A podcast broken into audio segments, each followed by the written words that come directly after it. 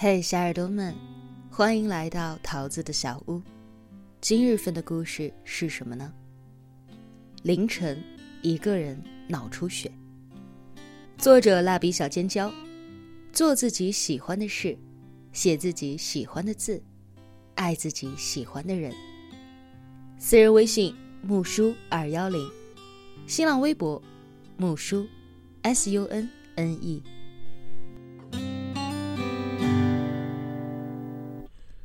我喜欢你。前天凌晨，我接到了一位朋友的电话。那时的他正在医院抢救室门外，打电话过来借钱。而在事后，我回想起整件事情，感到尤为的恐慌。他独自在外，与人合租，一切都很正常。舍友晚上还开心的吃了火锅。可那天晚上，舍友在卫生间里面突然就昏过去了。他立刻打了幺二零，然后背着他下了六楼，进了医院，立刻抢救。医生说是食物中毒，需要立刻洗胃。抢救，各种检查，洗胃。来的着急，他的身份证和医保卡又没有带，不知道手机的解锁密码。家属又远在四川，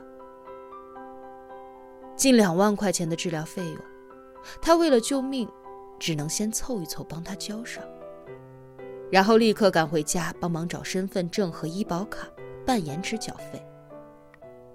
幸好，人是救回来了，但也进了重症监护室。联系了家人，家人正从四川往南京赶。说真的，我其实为他感到庆幸。试想一下，如果是一人独居，遇到这种紧急到可以致命的疾病，却无法在短时间内得到有效的治疗的话，是不是这一条命，可能就捡不回来了？而他让我想起了我的另一个朋友，他曾经发过一条朋友圈。如果我有一天死在了出租屋里，可能除了来催缴房租的房东，没有人会知道吧。和上文一样，他也曾经遇到过急性事件，而他没有舍友，一个人独居。有一天，他从床上坐起来时，可能是起得太猛，眼前一黑，开始浑身的冒冷汗。哆哆嗦嗦的话都说不出来。幸好那时候他还有一点意识，倒在地上的他颤抖着翻着电话簿。独自在外，没有什么朋友，家人又远在家乡，他真的不知道要拨给谁。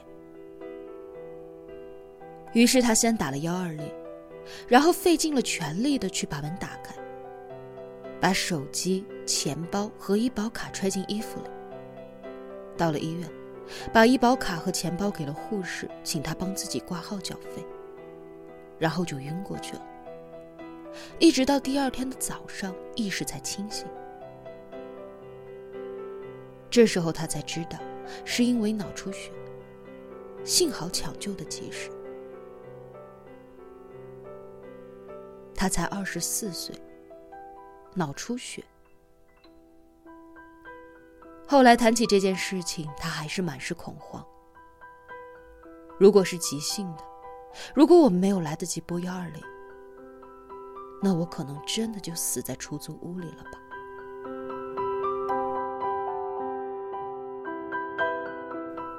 辽宁曾有一位三十八岁的妈妈，独自在家带娃。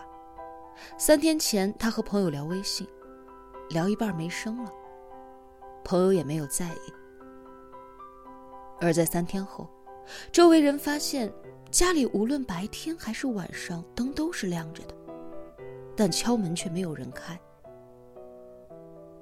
敲开门，发现妈妈已经死去多时了，因为心梗。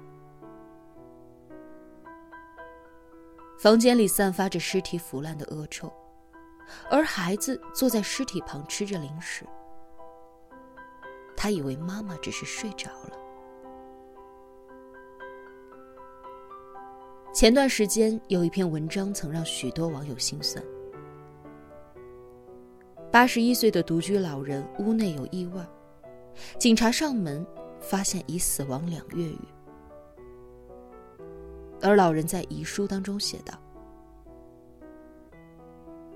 我于昨晚走了，走时心如止水。当你接到通知回来办丧事时。”记得开窗通风，才不会被染病。遗体速火化，一切从简。到死，他还在想着怎么不给子女添麻烦。可或许他也未曾想到，被发现已是两个月以后当疾病突然的那一刻，他们该有多无助啊！那种一个人面对着这些突发事件的无力感，躺在地上，除了等死别无选择，或许才是世间最让人心酸的事情吧。日本有一个名词叫做“孤独死”，指的就是独居者在其他人不知情的情况下，孤独的离开世界，尸体一段时间后被人发现。从二零一六年开始，日本每年的孤独死人数已经超过了四万，预计到二零二五年会超过十万。所以他们还有专门的孤独死清洁工，在尸体运走之后，他们负责清理死者生前留下来的所有痕迹。但其实最让这些清洁工动容的。不是那些尸体腐烂留下的痕迹，而是死者屋子里的信息和照片。他们会保存好家人的照片，那些往来的信件也保存的很好。还有死者的身边发现纸条，上面写着：“管理员，请帮帮我。”但可惜的是，还没有来得及送出，生命就结束了。可最让人难过的是，照片里那么多的人，可能连一个来见最后一面、取走遗物、料理丧事的人都没有。你看，这可能就是最极致的孤独吧。连死亡都这么的残酷。空巢青年，空巢老人，而在中国，又有多少人正在孤独的生活着，孤独的死去呢？很多人都说，空巢青年回来了，不就不会再有空巢老人了吗？两全其美。后来，一位保洁阿姨的一番话让我深思：如果可以，谁不想轻轻松松的生活，和家人相守在一起？但这个世界上，不是所有人都可以生活在同一个地方，互相照料着的。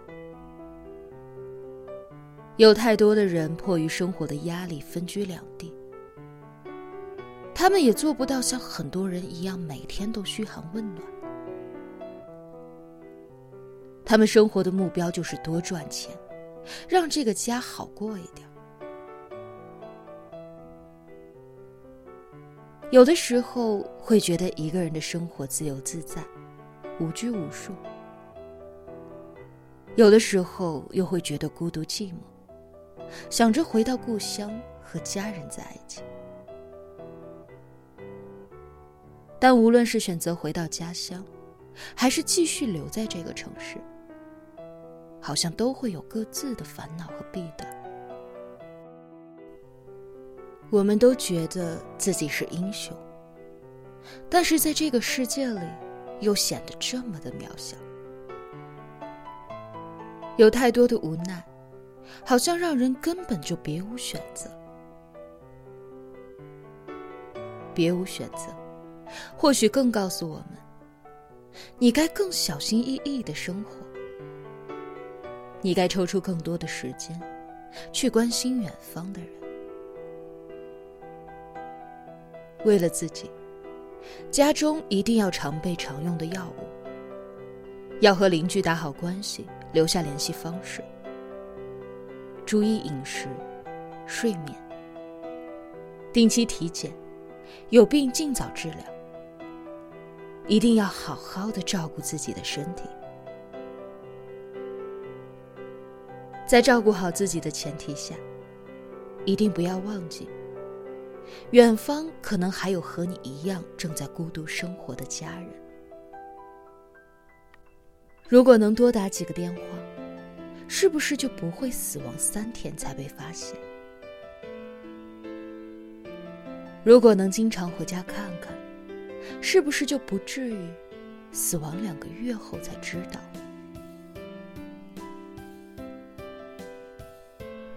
他们其实并不求你大富大贵，给他们多么优渥的生活。他们最想要的，不过是能够多听听你的声音，多见见面而已。